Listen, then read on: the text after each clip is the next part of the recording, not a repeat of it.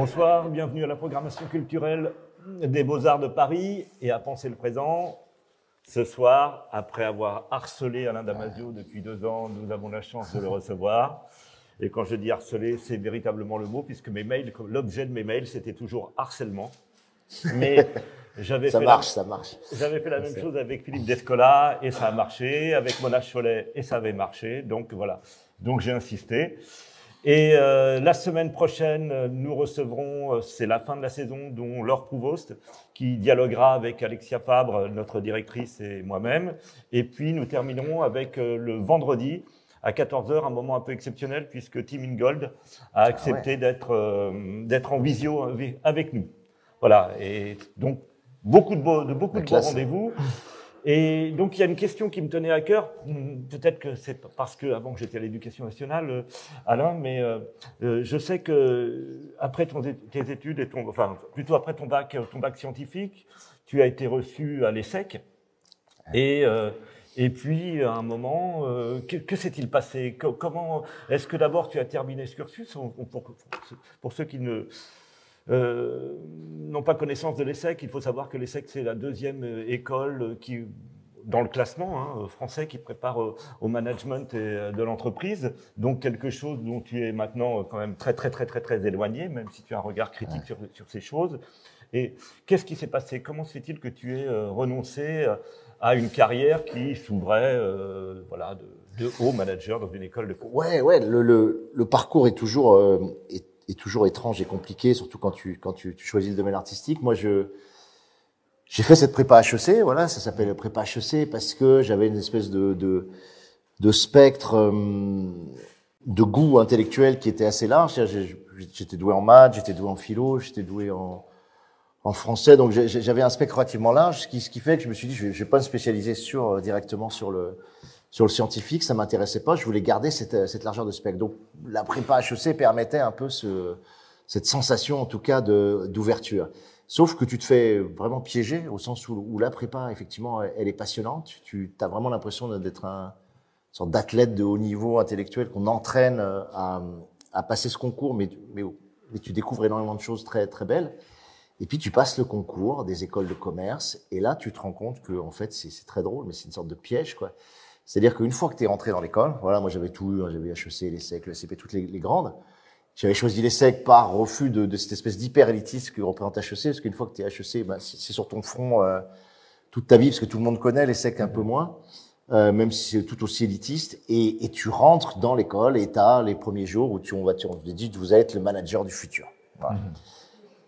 Donc, tu vois, je me suis posé dans l'amphi, j'ai vu ce- cette banderole, manager du futur. Je dis, mais moi, je vais pas manager, euh, je vais pas manager le futur, quoi. Euh, et, et très vite, je me suis rendu compte que, euh, en fait, j'ai découvert cette- ce, ce truc très, très, très classique qui est la reproduction sociale. Voilà, la reproduction sociale telle que Bourdieu l'avait définie, que moi je connaissais pas. J'étais fils de carrossier, j'étais dans un milieu plutôt populaire, euh, s'articulait vraiment autour du, autour du foot. Et, euh, et par la méritocratie républicaine, j'arrive dans, dans ces écoles-là. Et là, je me retrouve avec des, des fils d'eux et des filles d'eux quasiment euh, exclusivement. C'est-à-dire euh, des fils d'avocats, des filles de, de chefs d'entreprise, des filles de ministres, des, des fils de, de voilà, de, de gens très très riches et euh, qui avaient déjà la culture euh, du, du commerce, quoi. Et je commence à faire, à prendre les cours, parce que tu avais des troncs communs, mais tu prenais des cours, et puis tu prends des cours de ressources humaines en te disant ça va être sympa les ressources humaines, on va. Et tu te rends compte qu'en fait c'est des cours de manipulation où les, cas pratiques c'est voilà vous avez un, par exemple vous avez un service de six personnes, il faut il faut euh, il faut le descendre à quatre personnes. euh, comment vous, vous faites en sorte que que les, les, quatre personnes fassent le boulot des six euh, sans, sans toucher au, budget et c'était tout comme ça. Voilà. Donc très vite je, je, je me suis senti très mal. J'ai fait quand même les trois ans, je suis sorti, hein, j'ai eu le diplôme, mais c'est très facile d'avoir le diplôme parce que en réalité on te sélectionne, mais ensuite le, niveau intellectuel exigé est extrêmement faible, c'est-à-dire des gens qui n'importe qui pourrait pourrait en fait suivre ces écoles euh, et, euh, et aller au bout. Ce qui est tragique, c'est-à-dire que tu sélectionnes en quelque sorte une élite ou des gens qui sont censés être intelligents pour ensuite leur faire faire des tâches qui sont extrêmement triviales, quoi, voilà. et qui sont des tâches qui correspondent tout simplement à maximiser le profit euh, des des entreprises, quoi, de, de, de les amener au, à une profitabilité maximale. Et puis quand tu veux pas faire ça, bah, tu te retrouves très très mal très vite. Donc moi, je, me suis orienté. Euh, enfin, j'étais tellement mal pendant les trois ans que quand je suis sorti, j'ai commencé à écrire. Voilà, en fait, ça a été l'écriture a été une sorte de, réponse, de solution, de de voie de sortie de, de, de, cet univers dans lequel je pouvais pas, voilà, je pouvais pas aller. Mais finalement, vous avez peu publié parce que euh, votre premier euh, roman est sorti lorsque vous aviez 30 ans, si j'ai bien euh, lu. Plutôt que ça, en fait, ouais, voilà, 25 ans, en fait, ouais. Parce qu'il il a été diffusé à un moment à compte personnel. Comment ça s'est passé? Ça a été compliqué cette première. Euh, ça a été très compliqué, comme beaucoup d'écrivains. Donc j'ai fait le premier livre, La zone du dehors. Déjà, j'ai fait un roman très vite. J'ai fait quelques nouvelles, mais j'ai soumis un roman très vite, ce qui est ce qui est assez euh, aberrant quand tu rien euh, publié. Et j'ai passé trois ans dessus, donc entre 22 et 25 ans. À 25 ans, je le finis et je cherche des, voilà, des éditeurs. Évidemment, personne personne en veut. Il y avait un petit retour sympa du seuil, mais c'était tout. Et finalement, quelqu'un que je connaissais dans le milieu de l'édition me dit "Écoute, j'ai trouvé quelqu'un qui veut euh, lancer des éditions numériques." C'était le tout début, euh, donc tu pouvais imprimer numériquement, euh, mais genre 10 exemplaires, 20 exemplaires, 50. Et, et, et, le gars me dit voilà, je peux en imprimer 50 par 50 et puis on peut les mettre euh, dans les librairies à Paris. Enfin, c'était gros, c'était mhm. ça. Et c'est effectivement ce qui se passe. Donc au début, moi, j'avais toujours le rêve, on a toujours le rêve d'être édité euh, chez les grands, etc. Et puis au bout d'un an, euh, t'as personne qui en veut, donc tu fais bah on va le sortir quoi. Et on sort et on en imprime effectivement 50, on les met. alors c'était dans les librairies gays de, de Paris parce mhm. que mon éditeur était, était gay et c'était là qu'il avait fait un peu le un tout petit réseau, donc on les posait par pile de 5, de 10 dans les, mais vraiment en dépôt-vente, hein, ce qu'on appelle le dépôt-vente. Euh. Et comme ça, on a dû en vendre 500 euh, au bout de, mais vraiment longtemps, hein, au bout de 4, 5 ans, je sais pas, on en avait vendu 500. Voilà. Et donc c'est en 99 que, le, que le, ce roman est sorti sous forme d'une édition. Pas sous cette forme. Ouais, en, en, fait, il sort en deux tomes en plus au début. Euh, il, et puis il s'enterre, voilà, il s'enterre.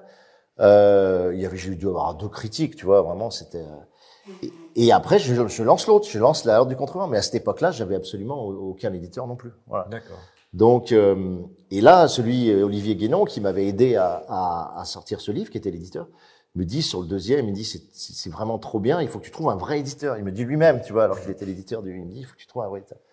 Et on avait Flammarion, enfin bon, c'est toute une histoire de dingue hein, parce que Flammarion le prend, donc je, mhm mais me, me, file un contrat que je veux pas signer parce que c'était un contrat léonin comme tous les contrats d'édition.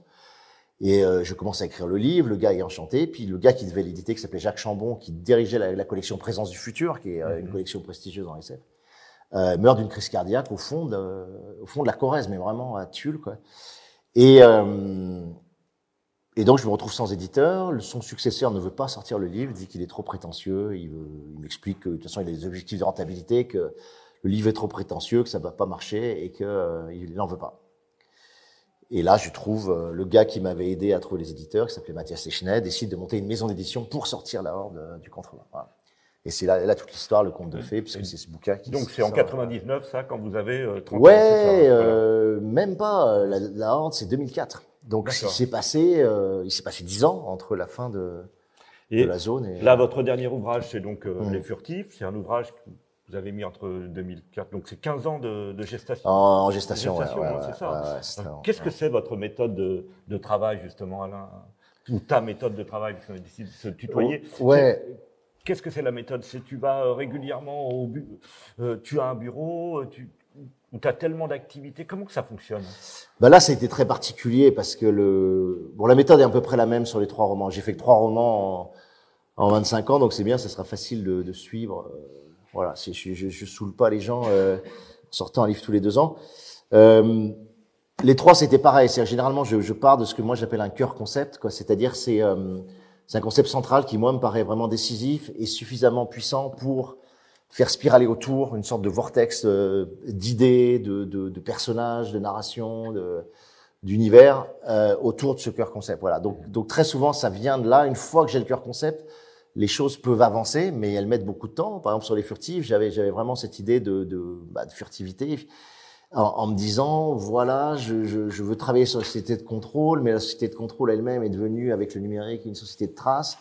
Comment on peut échapper à la trace? Comment on peut construire une existence euh, qui, qui, échappe à ce à, à, ce contrôle omniprésent, extrêmement euh, extrêmement insidieux, extrêmement sournois, extrêmement complet, extrêmement exhaustif? Et, et j'ai commencé à travailler sur cette idée, ben, il faudrait être furtif. Voilà, qu'est-ce que ça veut dire être furtif? Et, et j'ai commencé à faire circuler vraiment tous les éléments d'univers euh, autour, autour de ça. Donc, je travaille beaucoup avec les carnets. Donc là, j'ai des carnets euh, euh, écrits que j'ai souvent sur moi et je, et je note des idées très régulièrement. Euh, et ces carnets sont décisifs vraiment puisque c'est ce qui font tout, c'est ce qui fait tout le roman au, au, final. Mais là, voilà, j'avais trois carnets que j'ai remplis pendant pendant quasiment 12 ans. Euh, et vous raturez beaucoup. Enfin, tu ratures beaucoup. Ouais, ouais. Tu reprends. Ouais, je ratire beaucoup, euh, énormément. Parce que je, je... le vocabulaire, il est très important. On va y revenir tout à l'heure. Alors avec, avec l'âge, tu vois, là maintenant j'ai quasiment 30 ans d'écriture derrière moi, donc euh, avec l'âge, le premier jet euh, est, est, beaucoup plus formé et beaucoup mmh. plus juste, quoi. Je pense comme un sculpteur qui, voilà, à un certain âge, tu mets, tu, tu mets le, le, le, coup de burin que tu veux mettre au moment où tu veux le mettre avec la force que tu veux, etc. Donc tu es, plus précis, mais malgré tout, euh, j ai, j ai, sur un paragraphe de, de 10 lignes, je crois que j'ai aucun paragraphe que j'ai jamais laissé intact, euh, mmh. tu vois. Euh. mais parfois c'est quelques mots, hein. parfois c'est juste une inversion, parfois c'est juste quelques mots enlevés, c'est euh, mais il y a un travail euh, effectivement énorme, énorme de reprise. Mais parce que tu sens vers où tu peux aller. Voilà, ouais. tu sens que le premier jet, il, il, tape, il tape pas loin de la sensation, mais il n'est pas dessus. Donc euh, tant qu'il n'est pas dessus, tu, tu vas il y a un étudiant... Tu vas recourber, tu vas réinfléchir pour arriver vraiment sur, le, sur la sensation. Il y a un étudiant tout à l'heure qui me disait ah oui c'est comme Flaubert, mais je dis oui mais en moins misanthrope quand même. Et donc euh, effectivement. Il y a... En pas assez misanthrope. Je devrais être plus misanthrope. J'écrirais plus de livres quoi. Parce qu'il y a aussi ouais, cette dimension sociale. Mais moi, j'ai eu des périodes très sociales, comme là en ce moment, où je fais beaucoup de projets collectifs, où je travaille beaucoup, beaucoup avec des gens. Euh, mais généralement, j'ai une période comme ça, et après, j'ai le moment où j'en ai ras-le-bol de tout le monde, et je referme tout, et c'est là que je suis prêt vraiment à écrire. Euh, ça va arriver là, j'espère, parce que ça fait trois ans que j'écris pas, donc euh, je pense que ça va revenir. Mais, mais j'ai besoin de ces périodes-là, très, très intenses, très, très sociales, très, très collectives. Quoi. Il y a beaucoup d'inventions de langage chez vous, enfin chez toi. Dans, on, l'a vu déjà dans, euh, ne serait-ce que dans la maison d'édition que tu as créée, qui s'appelle pas Révolte, qui s'appelle Volt. Est-ce que mmh. tu peux expliquer pour ceux qui ne le savent pas pourquoi Volt et pourquoi pas euh, Révolte Pourquoi supprimer le préfixe Ouais, parce que bon, ça, ça, ça, ça, tenait vraiment à la zone du dehors. Mon premier livre, là, j'ai commencé à 22 ans. Et, euh, et j'avais le sentiment que tout l'imaginaire révolutionnaire euh, était était un peu piégé, un peu euh, fossoyé, j'ai envie de dire, par euh, par l'idée qu'il fallait s'arc-bouter aux formes de pouvoir qu'on avait en face de nous. Voilà, c'est-à-dire que on restait prisonnier d'un imaginaire qui était l'imaginaire disciplinaire. Voilà, c'est-à-dire l'imaginaire euh, tel que Foucault l'a très très bien dé défini du 18e, 19e siècle, début du 20e, où les, les forces dominantes sont la police, sont l'armée, sont, euh, sont sont des régimes disciplinaires s'exerçant dans les milieux clos, c'est-à-dire à l'école, effectivement à l'usine, en prison, à l'asile.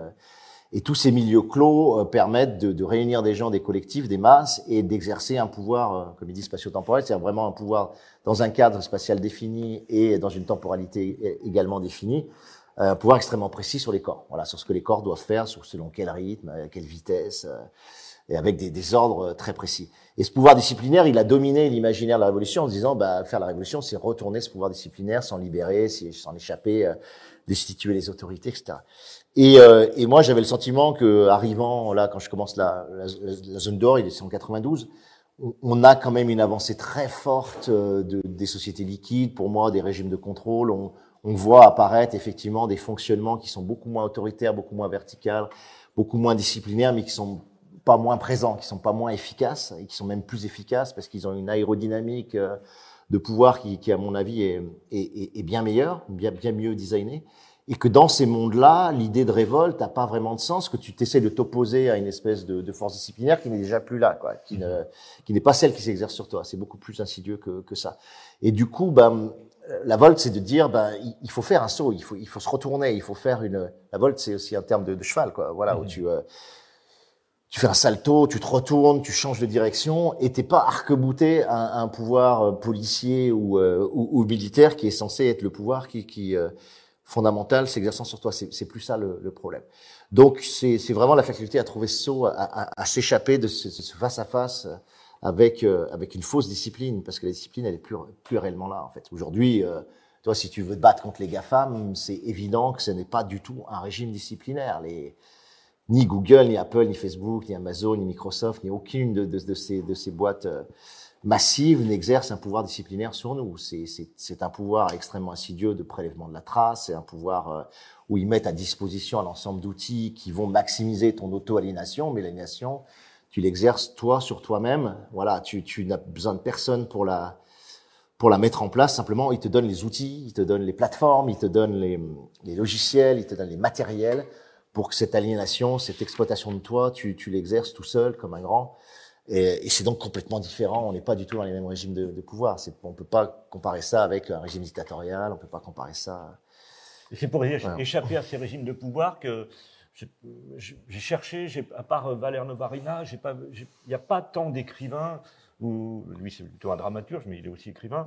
Euh, il n'y a pas tant de euh, d'écrivains, donc disais-je, qui euh, cherchent à révolutionner le langage ou à, à le langage, si j'utilise. Ouais, c'est pour moi c'est assez paradoxal parce que bon, tu cites Novarina, Novarina, voilà, si vous l'avez pas lu, c'est c'est un, un, un, auteur euh, absolument pour moi voilà à lire alors vous êtes vous êtes saturé de gens qui vous disent lisez absolument ça lisez absolument ça euh, moi quand quelqu'un me dit ça vite je fuis parce que j'en peux plus de, de, de, tout ce que je dois voir en série télé jouer comme jeu vidéo euh, aller voir comme film euh, lire comme livre enfin bon voilà c'est insupportable mais vraiment si vous intéressez en tout cas à la création à la création du langage et à l'inventivité dans la syntaxe qui est le plus difficile vraiment en littérature inventer inventer de la syntaxe, être inventif dans la syntaxe. C'est ce que très très peu d'auteurs arrivent à faire. T'as Mallarmé, t'as Novarina, il y, en a, y en a très peu en, en, réalité.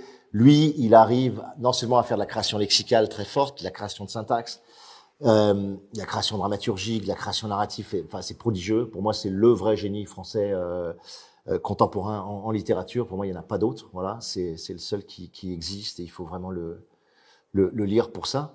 Euh, moi, je considère qu'un écrivain, comme dans tout art, hein, c'est pareil, vous, faites les beaux-arts, euh, pour moi, tu abordes la peinture, tu abordes la sculpture, tu abordes euh, les arts plastiques, tu, tu, abordes la vidéo, etc. ça n'a d'intérêt que si tu es capable de, d'interroger la forme, évidemment, dans laquelle tu vas travailler, et, et, et, de la réinventer, voilà, de la renouveler. Et dans le langage, il y a encore beaucoup, beaucoup de choses à faire, non seulement en néologie, c'est-à-dire inventer des mots, inventer, dire la vol plutôt que la révolte, etc. Mais la néologie, j'ai envie de dire, c'est le plus facile. Voilà, il suffit de travailler les suffixes, les préfixes, d'avoir d'avoir un peu de un peu de fluidité là-dessus. Il y a beaucoup de mots valises aussi. Voilà, des mots valises. Bon, moi, je, je travaille beaucoup sur la néologie, mais je dirais c'est la partie la plus la plus simple du du, du travail. C'est comme créer deux couleurs, à, tu vois, enfin une couleur à partir de, de deux autres. Mais par contre, je trouve beaucoup plus intéressant d'être innovant dans dans la narration, dans les modes de narration, dans les points de vue, dans les modes de focalisation. Moi, j'ai beaucoup travaillé sur la polyphonie, donc euh, sur, euh, sur un mode de narration que très peu de gens utilisent en fait. Il y a un récit choral un peu voilà, comme, dans, comme dans les séries. Voilà, ouais, comme dans les séries un peu. Euh, mais c'est un récit choral à la première personne où tu rentres vraiment dans, dans chaque personnage et chaque personnage est doté d'une stylistique particulière. C'est-à-dire que chaque personnage a des couleurs de son, a des couleurs de, de phonèmes, a, a, a, une dynamique syntaxique qui est différente. Euh, chaque personnage généralement s'exprime à une temporalité aussi différente. Il y en a qui s'expriment au passé simple, d'autres à l'imparfait, d'autres au futur, au conditionnel. Il y a des différences de registres. Certains sont dans un registre familier, gothique, d'autres vont être un registre très littéraire. Donc, en, en, en, habitant au maximum, en peuplant au maximum et en typant au maximum les, les, les personnages, tu arrives à un récit polyphonique qui est, qui est quand même relativement euh, varié, qui te donne un sentiment de, de ouais, j'espère en tout cas de, de, je sais pas comment dire ça, de, de pluriversalité ou en tout cas de dire. Euh, Quelle idée de faire communauté euh, aussi. Ouais, on est on est sur des collectifs qui sont qui sont divergents, qui peuvent être dissensuels, mais sur lequel voilà, t'as t'as as une espèce de, de, de tu as une vision multiple sur une même réalité. Et je trouve que c'est des choses qui empuissantent le, le lecteur, qui rendent intelligent le, le, le, lecteur. Et je trouve que c'est vraiment important de, de travailler là-dessus. Donc cette inventivité, elle me paraît clé. Et je, et je comprends pas finalement qu'on est. Pour moi, il y a beaucoup trop de livres qui se servent finalement d'un langage extrêmement euh, extrêmement classique, quoi, extrêmement moyen, extrêmement euh, où il y a très peu d'inventivité en syntaxe. On a des phrases très très linéaires. Euh, des phrases relativement courtes avec très peu de subordonnées, très peu de jeux sur la période, sur la rythmique, très peu d'inversions euh, et, euh, et, quasiment pas de néologie en, réalité, et, sur lesquelles les narrations sont relativement euh, standards aussi. Donc ça n'empêche pas d'avoir des très bons livres écrits de cette façon-là. Il suffit que la thématique soit forte ou les personnages soient forts, mais mais malgré tout, je, je trouve qu'il y a un jeu, il y a un travail spécifique à faire sur, sur la langue, mais c'est long, c'est très long. Tu peux pas ça demande beaucoup de temps. Ouais, ça demande beaucoup de temps. Et la langue te préoccupe beaucoup dans, euh, dans le recueil de nouvelles. Euh, aucun euh, souvenir assez solide de 2012. Tu avais même, tu as même rédigé donc une nouvelle qui s'appelle les haut-parleurs, où tout le langage est privatisé par euh, les entreprises. Et donc, il y a nécessité d'aller chercher dans des langages anciens, des langages périmés, du vocable, puisque un mot comme chat, par exemple, euh, serait euh, accaparé par l'entreprise qui ferait payer à chaque fois qu'on oserait utiliser ce mot. Donc ça, c'est une ouais, qui, qui, reprend ses préoccupations. Qui reprend ça. Bon, la nouvelle a été vraiment fondée sur l'idée de jusqu'où peut aller la marchandisation du monde, quoi. Jusqu'où peut aller le libéralisme? Quels sont les domaines qu'il n'a pas encore investis On sait qu'il achète l'eau, qu'il achète l'air, qu'il euh, fait même des crédits pollution. On sait que. Euh, voilà, je vous recommande le livre de Shoshana Zuboff sur ce sujet. Ah ouais, ouais. Puis, enfin, je veux dire, même même Facebook, quand tu vois quand tu vois les réseaux sociaux, la, la, la mention extraordinaire, c'est de dire sur les échanges humains, sur l'amitié en réalité, sur l'amour, enfin sur le fait qu'on échange avec les autres, sur qu'on a des, des, rapports d'amitié avec les autres, on va prélever de la trace. Quoi. C'est Facebook, c'est ce coup de génie de dire je vais prélever de la trace sur l'amitié et que cette trace, je vais en extraire la, la, la, plus-value et, je vais faire fortune avec ça. Quoi. Voilà, je veux dire. Euh, c'est quand même fantastique. Vous êtes dans un café à discuter, vous êtes sur un banc à discuter avec un pote, personne va prélever de la trace sur vous, personne va faire de la plus-value à partir des mots que vous êtes en train d'échanger. Quand vous le faites sur, sur, sur les réseaux, vous laissez de fait des traces, voilà, et ces traces, elles, elles sont leur grille de, de ce nouveau capitalisme. Donc c'est un coup de génie dans la marchandisation euh, du monde. Et, et là, j'étais allé jusqu'au point de me dire, ben, il pourrait aller jusqu'au langage. Il pourrait racheter euh, le français, racheter l'anglais, racheter le mandarin. Et euh, donc, il rachète les lexiques. Et quand vous utilisez des mots, quand vous utilisez publiquement, par exemple là je vous parle publiquement, donc là je devrais payer normalement des royalties, alors très légères, hein, mais euh, des royalties sur chaque mot utilisé. Euh, j'utilise beaucoup le mot volt, bah, je vais payer pas mal de royalties sur volt, ou, euh, ou si je dis anticapitaliste plein de fois, euh, ça va douiller au bout d'un moment quoi sur le. Alors ils n'avaient pas les moyens de, de, le faire sur les échanges interpersonnels, mais tous les discours publics sont et du coup bah il y a des haut-parleurs qui essayent d'inventer d'autres mots pour pas avoir à payer quoi. Voilà. Mais pour moi, il y avait aussi un, jeu évidemment sur la norme. Qu'est-ce que c'est la norme langagière et, à quel point on peut y, échapper. Euh. Mais cette marchandisation, ouais, on la voit évidemment partout. Donc, tu essaies de trouver des métaphores. C'est ça la science-fiction aussi, trouver des métaphores en incarnant euh, une idée de la façon la plus la plus dingue, la plus la plus folle possible. Mais t'en fais quelque chose de cohérent et de, valable. Quand tu dis qu'est-ce que ça serait un monde effectivement où tu paierais? Et après, il y a un débat absolument dingue, une sorte de débat présidentiel où le, où le gars est obligé d'inventer une, salle avec de mots, puis à la fin il en peut plus et, il utilise plein de mots euh, courants et payants et il est ruiné quoi. Il part en prison parce qu'il peut peut pas payer tous les mots qu'il a utilisés euh. Donc ouais, mais j'aimais bien cette idée. Ouais, il est, cool. Cette nouvelle est cool. et bon, qu'est-ce qui alimente le plus votre réflexion Là, on voit bien que c'est le quotidien, on voit bien que c'est euh, la sociologie, on, mais l'économie, puisque vous avez quand même une formation, même si en école de commerce, l'économie est vue de façon un peu superficielle, mais elle est quand même vue. Ouais, Qu'est-ce qui alimente votre réflexion? Plutôt la philosophie Ouais, c'est vraiment, moi, je, c'est clairement la philo qui est le, qui est le premier, euh, qui est la, première inspiration, source d'inspiration, premier rapport. Euh, j'ai toujours lu beaucoup de, philo, même jeune. Euh, ça reste le domaine qui, moi, m'électrise le plus, quoi. C'est ce qui me fascine le plus aussi, voilà. Dans, dans si tu veux, s'il y avait un échelon dans, la valorisation de ce que peut être l'être humain, pour moi, le philosophe, la philosophie serait vraiment au sommet. Moi, j'ai une admiration absolument prodigieuse pour, pour la capacité des philosophes à monter des concepts qui sont complètement dingues, inimaginables, que personne n'a trouvé avant eux et qui pourtant ont une force opératoire euh, absolument euh, absolument dingue. Donc c'est vraiment euh, souvent la source. Pour ça je parle de cœur concept, c'est effectivement quand un concept est, suffisamment puissant, il peut alimenter la totalité, la totalité d'un livre. Voilà, irriguer. Donc quand je fais l'ordre du contrevent, je, je, je, je pars vraiment d'un moment où Deleuze dit voilà, l'origine de tout c'est le mouvement. Tu vois, il part de ça, il part du mouvement comme étant, euh, en disant c'est pas la substance, c'est pas l'essence comme dans la philosophie classique. Il dit c'est c'est le mouvement qui, est premier et qui fonde tout en fait, qui, déploie tout. Et du coup, je suis parti de là en me disant, d'accord, je vais faire une cosmogonie à partir du mouvement. Mais qu'est-ce que ça serait une cosmogonie à partir du mouvement, tu vois? C'est, c'est, ça paraît. Euh... Et comme tu es en science-fiction, bah tu vas essayer d'incarner ça, de le mettre en chair, de le mettre en corps. Et donc, je suis parti du mouvement. Je, suis parti vers vers vers l'élément du vent. J'en suis parti vers vers vers l'eau. Hein. J'aurais pu euh, travailler sur l'eau, mais là, j'ai, voulu travailler sur le, le plus le, plus fulgurant, le plus vif, et, et, je suis parti sur le vent. Et donc, je suis parti sur une cosmogonie du vent en disant, ben, je vais créer un monde où même les tables sont faites de vent. Quoi. C'est, c'est le vent qui, qui, qui forme les tables, et, et le vent en ralentissant, en coagulant, en, en se bouclant sur lui-même, il va euh, réussir à stabiliser une table. Le, un poisson, c'est juste un peu d'eau enturbanée comme ça qui crée le, le poisson. Et là, il y a des inspirations aussi parfois d'art plastique. C'est des, des, choses que tu vois, tu vois des, des, des peintres capables de, de, faire un poisson avec juste une spirale comme ça, et puis tu. Et je suis parti là-dessus, vraiment. Euh, et, et, donc, ça part d'un concept. Voilà. De toute façon, la horde, c'était le mouvement et le lien. J'ai travaillé sur ces deux concepts-là, et je voulais, euh, je voulais déployer ce qu'était le vivant à partir du mouvement et, et du lien. Donc c'est clairement la philo, ouais, ouais. Et, et, ça continue à être la meilleure source pour moi. Une page de philo parfois me, peut me donner la force d'écrire une nouvelle ou de ou de faire un livre. Ouais, et les, les, auteurs que vous citez le plus souvent, c'est euh, Deleuze, Foucault et Nietzsche, ouais. c'est ça? Ouais, je dirais les trois. Après, je suis un peu allé vers Spinoza, j'étais vers Bergson aussi, mais à travers Deleuze, hein, qui m'a amené vers Spinoza et vers euh, Bergson. Souvent, quand tu aimes un auteur, il, t'amène vers d'autres auteurs. Voilà, et, il te fait découvrir d'autres auteurs.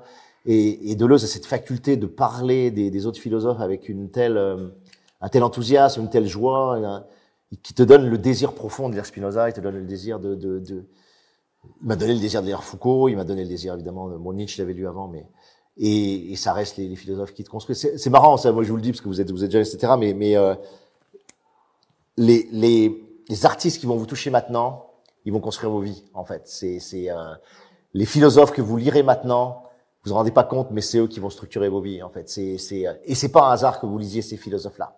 En réalité, on se dit, ouais, bah, lu Deleuze par hasard, ou Foucault par hasard, etc. En réalité, il y a une sorte d'instinct, il y a une sorte d'intuition qui vous amène à, lire euh, Nietzsche ou, Deleuze ou Foucault, et vous vous rendez compte que ça répond à quelque chose de profond en vous, et, vous commencez à vous construire à travers ces, ces auteurs-là. Et parfois, c'est pareil, c'est en peinture, c'est pareil en sculpture ou, ou en cinéma, vous allez, vous allez être touché par Lynch, et puis Lynch va construire toutes vos visions du cinéma, vous allez être touché par Tarkovsky, et puis il va, il va vous embarquer. Et, et c'est marrant, moi, même 30 ans après, je me rends compte à quel point Deleuze a construit tout ce que j'ai fait euh, plus tard. Et, et, au début, vous lisez, vous comprenez pas, vous comprenez les concepts parce que vous êtes jeune et parce que euh, il y a une sorte de vivacité qu'on qu a quand on est jeune. Et puis vous vous rendez compte que 30 ans après, vous avez fait que, que appliquer les concepts que vous aviez lus euh, à 20 ans, à 22 ans. C'est assez fascinant. C'est horrible des fois, mais c'est assez fascinant. Voilà. Euh, je voudrais qu'on parle des furtifs, qui est quand même donc le, la somme que vous avez publiée. Donc on a dit après 15 ans de gestation, qui fait je crois qu'un roman absolument exceptionnel qui fait euh, qui s'est dégagé d'un certain nombre de choses qui m'avaient un peu gêné, une forme de mmh. virilisme que vous aviez dans, le, dans, ouais, les, dans des euh, romans antérieurs, et qui là aborde, qui, qui, prend les choses par le sensible, mmh. déjà, puisque c'est euh, un couple qui euh, a perdu son enfant et qui tente de se reconstruire autour, parce qu'il y, y, a quelque chose de, de toujours quand même assez optimiste dans, dans vos romans. Est-ce que vous êtes d'accord pour dire d'abord avant d'aller plus loin dans les furtifs, pour dire que vos romans sont optimistes. Ah ouais, ouais, ouais. Pour moi, c'est un vrai compliment de, de, de, dire ça, quoi. Et c'est, c'est presque vulgaire de dire je suis optimiste aujourd'hui, machin. Mais, euh, moi, je crois à une énergie vitale très, très importante. Donc, j'ai, j'ai cet optimisme, j'ai le sentiment que le, le, les forces vitales et le vivant euh, l'emportent toujours, au final. Voilà. Donc, je, je, quand, quand des pouvoirs exercent une, des modes de cristallisation ou bloquent ces forces vitales, tu sais qu'il y a toujours un moment où elles vont ressortir. Voilà. Mais on a des périodes comme ça qui sont là. On est plus sur des années d'hiver, quoi. Tu vois, c'est ce que disait Deleuze-Guattari. Euh, peut-être plus sur des années d'hiver. On n'est pas sur des printemps. Euh, on est sur des périodes relativement fermantes euh, au lieu d'être sur des périodes ouvrantes. Mais je pense qu'on est tellement en train de fermer qu'il y a un moment donné où tout va réexploser et, et va se réouvrir. Donc je, moi, j'ai le sentiment que c'est peut-être pas pour voilà pour les cinq ans qui viennent, mais dans dans 10, 20 ans, là, je pense qu'il va y avoir à nouveau un mouvement d'éclatement et d'ouverture très fort, parce qu'on aura tellement fermé euh, la dimension du lien que euh, que ça va devenir insupportable. Et c'est parce que les forces vitales sont là et vont les les déployer. Donc ouais, j'ai un gros optimisme là-dessus. Euh. Et, j'espère que c'est un livre optimiste, ouais, que les furtifs sont vécus. Et tu peux nous rappeler ce que sont les furtifs pour ceux ouais, beaucoup l'ont lu. Mais... Qui, qui, qui l'a lu pour voir un peu le. Ouais, il y a quand même du monde qui l'a lu. Ok. Euh, donc les furtifs, ben, c'est tout simple, c'est des euh, justement c'est une synthèse du, vivant au sens où c'est des animaux, des végétaux, des minéraux euh, à la fois. Il y a même une partie champignon, je pense, ou, ou même archer.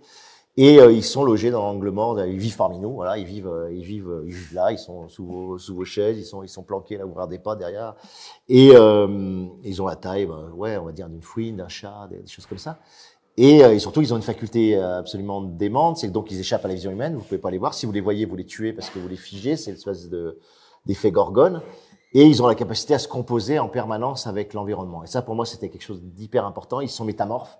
C'est-à-dire qu'ils vont se composer. Ils, là, ils sortent- si- si- s'ils étaient là dehors, il y, a, le tas de gravier, ils s'en serviraient pour, pour faire des os. Euh, euh, s'il y avait s'il y avait des tessons de bouteilles, ils vont en faire des griffes. Euh, si- S'ils passent sur la, la petite ligne avec les, les plantes, ils vont ils vont en faire une fourrure. Voilà, il y a, toujours une capacité qu'ils ont en permanente à se, à se composer et à changer de forme. Et ce changement de forme fait qu'ils peuvent se cacher aussi, qu'ils peuvent se planquer à un moment donné vous allez tout d'un coup porter le regard sur eux et vous risquez de les tuer parce que le mécanisme de sauvegarde de l'espèce, c'est que ils se fichent sur un bloc de céramique à très haute température quand vous les voyez pour pas qu'on récupère leur ADN et pour pas qu'on euh, séquence le génome. Donc ça c'est un gros gros délire, mais euh, mais voilà, c'était euh, et, et pour moi ça devait être voilà, j'ai essayé d'incarner ce que et donc ils laissent pas de traces. Voilà, ils laissent pas de traces et ils sont faits en plus. Alors ils sont faits de son. Voilà, c'est ça un peu le, le délire. Ils sont faits de chair et de son, c'est-à-dire ils se constituent sur une sorte de vibration fondamentale, de mélodie fondamentale qui peut être une mélodie musicale, qui peut être une une mélodie versifiée, qui peut être une, euh, une espèce de, de, de vibration liée à la nature. Et autour de cette vibration, ils arrivent à, à mettre en résonance toute la matière autour d'eux. C'est pour ça qu'ils sont métamorphes, c'est que quand ils rencontrent le bois, quand ils rencontrent le plastique, quand ils rencontrent le- l'extincteur, ils vont mettre l'extincteur en résonance à partir de ce frisson qui est la mélodie fondamentale, et ils vont déformer toute la structure moléculaire du, du, de l'extincteur, et puis ils vont en faire ce qu'ils ont envie d'en d'en faire. Donc cette espèce d'ontologie du son, elle est, euh, elle est extrêmement précieuse parce que ça leur permet de rentrer en, en relation avec n'importe quel élément euh, de matière, quoi. Et ça, c'était la plus longue idée, euh, la plus difficile idée à trouver de tout le livre. Mais quand je l'ai trouvé, j'ai su que j'avais le livre. Voilà, c'était euh, parce que j'arrivais pas à, com- à comprendre comment ils allaient se composer avec le, avec la matière. Et je trouvais pas la bonne idée. Et quand j'ai- trouvé qu'ils étaient faits de, de son, euh, ça y est, tout s'est ouvert. hein. Et, et le monde entier des furtifs s'est ouvert puisque j'avais une espèce en plus de combat entre le côté très visuel, très spéculaire, très optique de, de l'autre société, opposé à un côté beaucoup plus auditif, beaucoup plus sonore, euh, qui pour moi apportait une liberté bien plus grande, une émancipation bien plus grande. Donc c'était des êtres que tu peux pas voir, mais avec qui tu peux dialoguer, discuter, euh, échanger euh, par, par le son. Voilà. Donc euh, il y avait un combat, enfin dans le bouquin, il y a, il y a un combat très fort conceptuellement entre le, la vision et l'audition. Euh, la vision étant pos- postée comme un comme quelque chose qui fixe, qui réifie, qui objective, et, et, le son comme quelque chose qui émancipe, qui ouvre euh, et qui t'ouvre à une temporalité, à une sensibilité justement, comme tu disais. Je pense que c'est un livre sensible. Ouais, en tout cas, je l'ai voulu comme ça. Et, et c'est un livre qui coule de de, de mes 15 ans aussi, de, de de ma vie de couple, de ma vie familiale, du fait que j'ai eu deux filles, du fait que j'ai pu vivre toute cette enfance avec elle et que ça a totalement changé ma sensibilité, ça l'a ouverte à plein de choses. Donc c'est moins viriliste que, que la Horde. Il y en a qui aiment pas parce que c'est moins viriliste justement. Euh, mais la Horde, ouais, ouais, ouais, la Horde, il y a ce côté très, très, euh, très, très puissant, très percussif, très, très viriliste. Mais qui vient des périodes aussi où tu es célibataire, où tu es dans une espèce de tension. euh, c'est lié à des moments de vie, quoi. Et les livres, de toute façon, sont des, auto- des autobiographies involontaires. hein. Mhm. C'est euh, ça, c'est certain. Et là, on a parlé de, de métamorphes. Il y, a, il y a un texte là qui est assez extraordinaire, qui est publié dans le Crieur, qui est une très bonne revue, hein, je vous recommande, euh, qui c'est s'appelle donc un, un long texte, hein, qui fait une trentaine de pages, euh, qui s'appelle Immunité partout, humanité nulle part et qui reprend sur un, un concept qui est proche du métamorphe, que- qui est euh, la métabolisation. Ouais. Est-ce que c'est euh, est-ce est-ce que c'est le, le même concept ou est-ce qu'il y a des, des choses euh, qui divergent? Oui, les choses qui c'est c'est bien que tu parles de ça parce que c'est marrant. euh, Bon, je sais pas, cette revue, elle a pas l'air d'être super lue malheureusement, alors qu'il y a vraiment des très bonnes choses de- dedans. Très bonne analyse des textes de Michel Sardou, par exemple. Voilà, et ça c'est important, ne rigolez pas. non, il y a, y a beaucoup de choses. euh, ouais, c'est une revue qui est, qui est, qui est, qui est à mi-chemin entre la découverte et Mediapart, donc il y a, y a vraiment euh, il y a des choses intéressantes. Et ça m'a pris beaucoup de temps de, de faire ce texte, qui est un peu une synthèse de ma de ma perception aussi de tout- toute la période de Covid qu'on a qu'on a vécue. Euh, et ce qui m'intéressait beaucoup, c'était d'essayer de, de Bon après, on a été tous touchés par des choses très différentes dans, dans la façon dont, dont le Covid a été traité, dont la société a traité le Covid et dont nous on l'a vécu. Mais moi, quelque chose qui m'a énormément touché, c'était cette espèce d'hystérie euh, immunitaire. Voilà, c'est-à-dire qu'on a, euh, on a hyper déployé l'idée qu'il fallait qu'on soit, euh, qu'on soit immune, auto-immune et que surtout on soit pas touché, pas contagieux, qu'on qu'on contamine personne, que personne ne contamine et, et avec toute cette idée de distanciation sociale. Enfin, d'un monde de bulles immunitaires comme ça extrêmement fortes que, que je retrouve pareil dans le rapport aux migrants, que je retrouve pareil dans le racisme, que tu vois, c'est-à-dire l'idée que l'altérité, l'autre, etc., est, est, potentiellement dangereux, ne serait-ce que parce qu'il est l'autre, et que euh, et qu'on doit avoir des défenses immunitaires extrêmement puissantes contre tout ce qui n'est pas de nous, quoi. Voilà. Donc je travaille un peu sur cette idée-là, et euh, et du coup j'y oppose cette idée de, que j'adore dans le vivant, c'est la capacité de métabolisation. Euh, la métabolisation, c'est une faculté du vivant qui est prodigieuse. Il y a plein de facultés du vivant. Vous savez, la reproduction, évidemment, on peut, on peut, on peut se reproduire, etc. Il y a, il y a, des, il y a des facultés d'autoréparation, d'autopoïèse. Mais la métabolisation, c'est quelque chose d'assez fabuleux parce que ça veut dire que vous prenez un matériau qui est hétérogène, c'est un matériau qui n'est pas vous, qui n'est pas de la chair, qui n'est pas du sang, qui n'est pas de la lymphe, etc. Et, et par exemple des sels minéraux, je dis n'importe quoi, vous mangez un fruit, vous mangez... Euh, et, euh, et votre corps va être capable de le transformer, de le métaboliser en quelque chose qui va devenir vous. Voilà. Et pour moi, c'est l'acte créatif par excellence. Le travail d'un artiste, pour moi, c'est profondément ça. C'est-à-dire que tu prends des matériaux qui sont hétérogènes, qui sont pas toi, qui viennent d'ailleurs, qui sont des, choses qui te correspondent même pas au, au départ. C'est pas homogène à ce que tu es, à ce que tu connais, à, ce qui t'est familier. Et ce matériau, pourtant, tu vas l'entrer en toi, tu vas le transformer, tu vas le bouger, tu vas le, retourner, tu vas en faire quelque chose, tu vas le mâcher, tu vas le digérer, tu vas le métaboliser, justement. Et cette métabolisation, elle produit une énergie. Et c'est cette énergie qui fait que toi, tu vas avancer. Euh, et pour moi, il n'y a pas d'énergie possible, valable et, forte si tu vas pas chercher cette, euh, bah, altérité. Voilà, ce, pas de chez nous, ce pas comme nous, c'est pas euh, comme j'ai l'habitude de, de, voir les choses. Quoi.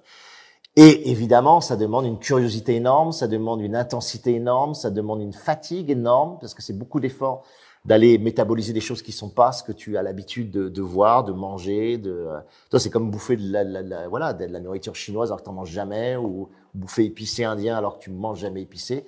Ben, il faut que ton corps, il arrive à assimiler ça, à le transformer, à en faire quelque chose d'intéressant euh, pour toi. Mais cette notion qui est très concrète, qui est très proche du, du, du vivant, je trouve qu'elle a une valeur spirituelle très très grande aussi. Et, et, pour moi, le fait que le Covid soit une espèce de conjuration de toute métabolisation, une conjuration de toute euh, de toute confrontation à l'altérité est un très mauvais signe euh, sociétal. Voilà, j'ai trouvé que notre réaction face au Covid était un très très mauvais signe sociétal. C'est-à-dire qu'on est dans une société qui se referme de plus en plus dans son technococon, qui se referme de plus en plus dans, dans cette espèce de de, de comment appeler ça, de ouais, de de communauté, mais, mais, mais triste, quoi. Enfin, tu vois, de communauté euh, de vie, de valeurs, de pensée. En plus, voilà, des, des, sites comme Facebook, etc., favorisent cette constitution de, de communautés affines, complices, et, et non pas la confrontation à autre chose. Et j'ai trouvé que le Covid était un extraordinaire accélérateur de, de fermeture. Voilà, et au nom de l'immunité, au nom de la protection, au nom de la sécurité, au nom... Euh, et ça, je pense que c'est euh, que c'est catastrophique. C'est exactement, en tout cas, ce qu'on doit combattre et condamner quand on quand on écrit, quand on crée. On doit faire exactement l'inverse. Voilà. Un... Il y a justement une, très grosse sévérité euh, euh, avec ces technococos, comme vous les appelez, euh, lorsque vous dites, là je cite, hein, euh, le technococon des, des zéros sociaux, du smartphone en objet nomade totalitaire, du casque audio pu et surpu la mort, la mort bien vivante, le zombie zo des égaux gonzo qui font le reportage de leur mois maladif mois après mois. C'est ça, c'est toute cette violence que...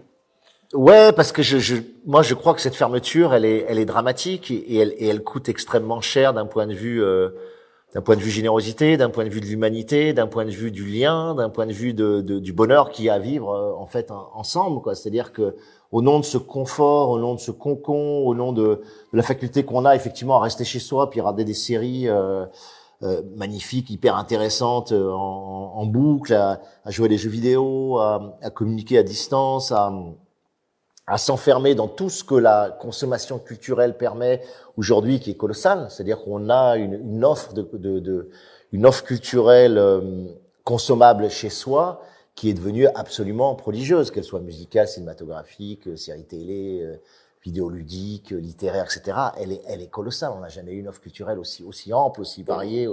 Et ça pourrait être euh, fabuleux. Mais, mais ce qu'on voit se passer, c'est que cette consommation culturelle se referme très individuellement. Euh, et, euh, et boucle cette espèce de, de technococon, ce qui fait que, bah, on le voit sur les salles de ciné, etc. C'est en train de crever et ça risque vraiment, pour le coup de crever, ça va être la première vraie victime de la distanciation sociale du Covid. Ça, ça va être les ciné, à mon avis, quoi. euh, parce qu'on a les grands écrans chez nous, parce que et, et on comprend même plus l'intérêt qu'il y a à voir un film ensemble dans une salle, la vibration commune que ça implique, le, la sensation de partager une émotion euh, fulgurante au même moment avec avec des centaines de gens, le, les applaudissements parfois que tu as à la fin du film, l'expérience commune que ça représente, tu vois, c'est euh, et, et, pourtant, tu es juste dans ton siège, tu te dis, ouais, bah c'est pareil, je peux regarder ça chez moi, c'est la même chose avec mes potes. Non, mais c'est pas la même chose en réalité, quoi. Et on est en train de perdre des, des dimensions du, du, lien et du tissage commun euh, en, en, faisant crever les, les, les, les, ciné. Mais tout est fait pour ça, parce que voilà, ce système-là est, est, fait pour une consommation individuelle, il est construit pour ça et on préfère euh, que vous consommiez du Netflix parce qu'on sait exactement euh, le nombre d'épisodes que vous avez consommé, à quel moment vous avez arrêté le, la série. On le dit même à la série, les gens ils disent ah oui dans l'épisode là à la 25e minute les gens ont décroché, on a un taux de décrochement quand même de 30% euh, sur ce 25e minute. Il faudrait quand même y réfléchir scénaristiquement. Voilà, tu vois, et c'est comme ça. Même la lecture sur tablette, c'est comme ça. C'est-à-dire que les gens, ils ont toutes les stats sur vous, quoi. Ils savent à quel moment vous, vous lisez plus vite, à quel moment tu te rends compte. T'as vu là, entre la page 15 et, et 27, euh, le taux de lecture, on est, on est à 1000 mots, euh, je sais pas les chiffres, mais tu vois, genre à 500 mots minute, alors que sur les autres, on est plutôt à 420. Ça veut dire quoi, à ton avis? Bah ouais, ça veut dire que c'est plus chiant à lire. Bah ouais, voilà, tu vois. Alors on va faire plus de scènes d'action et voilà, enfin t'es es sur des trucs comme ça. Donc moi je, ouais, je suis assez dur là-dessus euh, parce que euh, je pense que le combat actuel, il est sur le lien. Voilà, vraiment, je, je pense que le, le capitalisme, ça, ça, son immense euh, malfaisance vient de cette attaque générale sur les liens qu'il qu'il opère. Il favorise un individualisme très fort, il favorise une société euh, moléculaire avec chacun est dans son, son grain de raisin comme ça.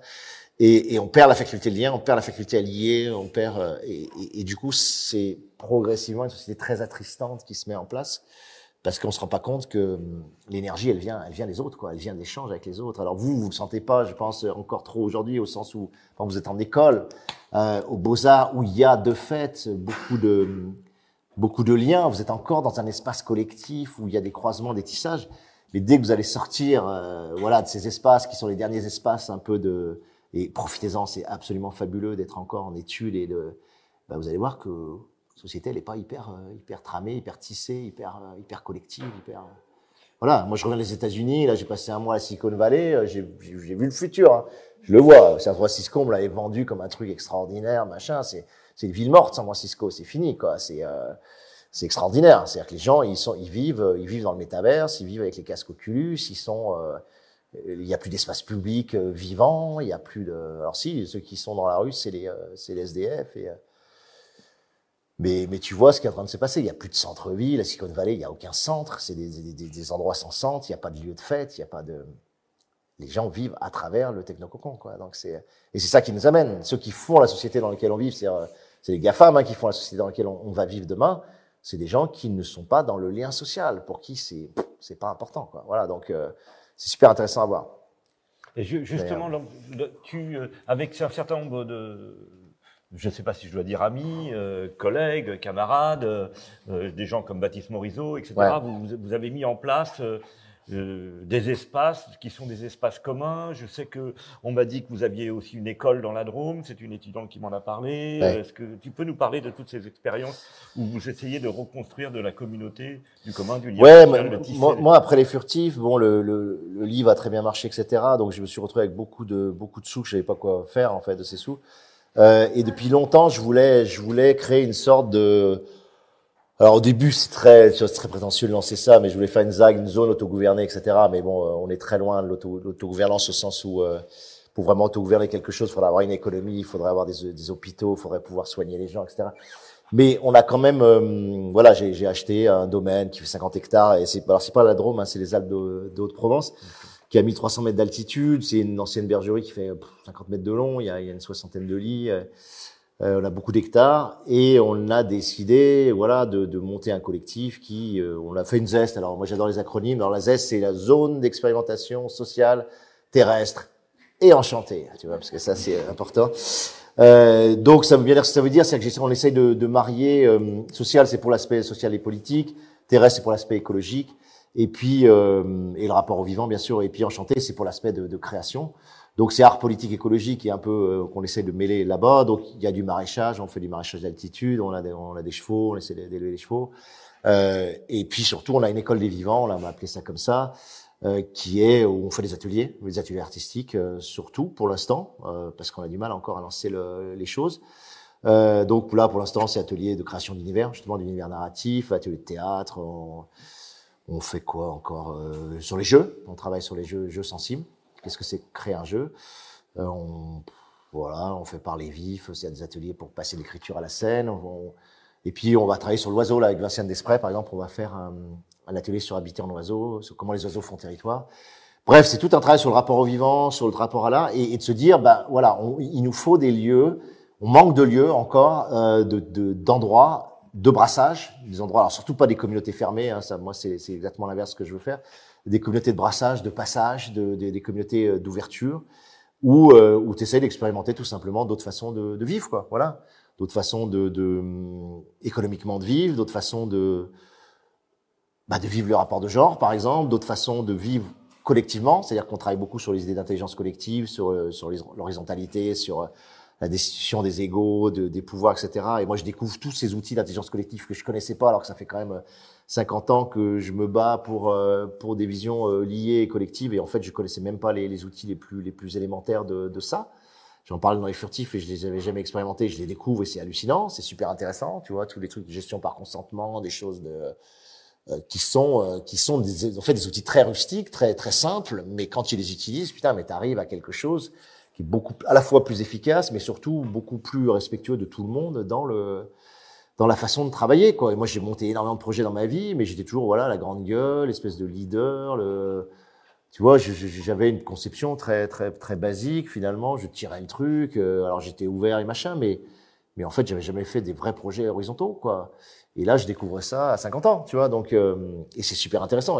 Si tu découvres à 20 ans, je pense que ça change, ça change le monde, quoi. Enfin, ça, ça change beaucoup, beaucoup de, façons de faire les choses. Et même en ayant été dans la ZAD de Notre-Dame-des-Landes, en ayant vu comment ça fonctionnait, tu te rends compte, on est très loin, même dans la ZAD, de ces fonctionnements euh, vraiment horizontaux, de ces fonctionnements vraiment euh, collectifs et respectueux de tous, etc. On est, on est encore euh, dans l'ancien temps, dans l'ancien monde, voilà. Et il y a beaucoup de travail à faire là-dessus. Donc, on travaille aussi sur la construction Là, on va faire l'atelier d'action directe la semaine prochaine, là, auquel je, je suis très très content de faire. C'est pour ça aussi que j'ai monté le lieu. Donc de dire, on va croiser, ça, toi, j'aurais pu, peut-être des gens ici qui auraient pu venir. C'est, euh, on croise une douzaine d'artistes euh, et une douzaine de, de, militants, mais vraiment vénères, quoi. C'est-à-dire des activistes, des gens qui sont rentrés dans les, dans les centrales nucléaires, des gens qui, euh, qui sont dans les soulèvements de la terre, des gens qui sont dans les ZAD, etc., qui ont fait beaucoup d'actions. Donc, qu'on la conception, la perception logistique, ce qui est possible, pas possible, juridiquement, policièrement, etc. Et on mélange avec des, vraiment des artistes, des écrivains de SF, des, des, euh, des, scénographes, des réalisateurs, etc. Et on va bâtir en cinq jours, on espère, vraiment hyper concentré, hyper vénère. Bah, il y aura, il y aura Baptiste Morisot, il y aura, il y aura des gens, il y aura Anastasia Martin, si vous la connaissez. Enfin, il y aura des gens très, très intéressants. Enfin, je devrais pas dire qui vient, en fait. Normalement, je n'ai pas à le dire. Mais euh, Anastasia doit venir l'année prochaine. Ouais. Mais en tout cas, il y, aura des gens euh, à la fois. Euh, il y a Estelle peut-être? Ouais, euh, non, elle peut pas venir. Euh, et celle qui enseigne ici Estelle, donc Mangal. Mais voilà, il y a, y a, un mélange de gens qui sont euh, qui ont une grosse expérience de lutte, avec des gens qui sont soit des penseurs vraiment intéressants, soit des artistes qui sont très créatifs. Et, et l'idée, c'est de faire un set d'actions directes, de trouver moyen de bâtir des actions directes qui ont vraiment une efficacité opératoire très très grande et dans tous les domaines, l'écologie, la lutte sociale. Euh, donc, c'est d'essayer de renouveler les modes de lutte, parce que évidemment, les modes de lutte, on les connaît. Euh, en gros, tu as la manifestation, l'occupation, qui sont les deux gros modes de, de, de, lutte, et on a du mal à renouveler, euh, à renouveler les modes, à trouver d'autres façons de le faire, même si le soulèvement de la terre trouve des choses très intéressantes, je trouve. Euh, on est quand même sur des modes relativement euh, répétitifs que la police a beaucoup de facilité à contrer. Quoi. Donc on essaye de, on va essayer de réfléchir, de trouver autre chose et de. Et l'idée c'est pas de se mettre en marge comme dans les années 70. Donc ce serait plutôt de faire des machines dans la machine qui soient en porosité avec avec la grande machine et de.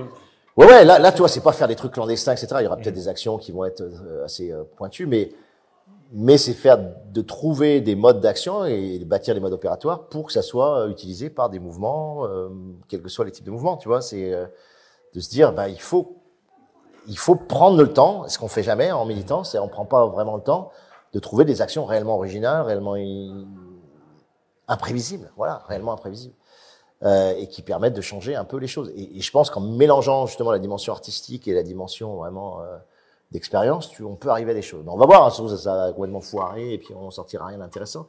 Mais euh, c'est se donner la chance, voilà. Donc le lieu sert aussi à ça, voilà. C'est là on va accueillir les faucheurs volontaires en les faucheurs de GM en, en, en juillet. C'est pareil, c'est accueillir des groupes militants qui euh, qui développent des actions importantes et voir avec eux ce qu'on peut faire. Et euh, donc voilà, il y a cette dimension à la fois. Donc donc voilà, donc j'écris pas euh, du coup, j'avance pas du tout dans ce que je veux faire, mais je pense que ça va nourrir. Euh, Il y a un cœur concept là pour le prochain ouvrage Pas, pas du tout. Pas non non justement, donc j'avance pas du tout. Là, ça fait trois ans que j'ai fini furtif, j'avance pas. Donc c'est un peu flippant à un moment donné parce que généralement avant j'avais au bout d'un ou deux ans j'avais une idée quoi déjà. J'ai idée de rien du tout. Euh, mais je crois que je m'interdis d'en avoir parce que de toute façon, je veux, je veux avancer vraiment sur le concret de, de ce projet, essayer de voir et d'incarner ce que j'ai défendu dans mes livres, parce que c'est facile de le mettre dans les livres, mais après, euh... mais c'est galère. Enfin, c'est dur. Hein, le collectif, c'est tu vois que c'est dur. Tu vois qu'on n'est pas doué. Quoi. On est, on est une société qui n'est pas douée pour le collectif parce qu'on a été construit individuellement. On a été construit euh, dans des logiques d'émancipation individuelle. On n'a pas été construit dans des logiques d'émancipation collective. Donc quand tu construis un collectif, tu as toujours l'impression que tu es contraint, enchaîné, qu'on ne te permet pas de soucis, tu vois. Alors qu'en fait, il faut essayer d'être libre ensemble, voilà. Et être libre ensemble, c'est pas quelque chose qu'on a appris à faire. Ouais, ouais, exactement. Les liens qui libèrent, c'est extrêmement difficile à. Mais ça vient, ça vient, ça vient. On va y arriver. Va... Bon, ça fait 55 minutes que je prends la parole, donc je crois que je vais remercier tous ceux qui nous ont suivis euh, en ligne. Et puis euh, maintenant, ça va, être, ça va être à vous de prendre la parole.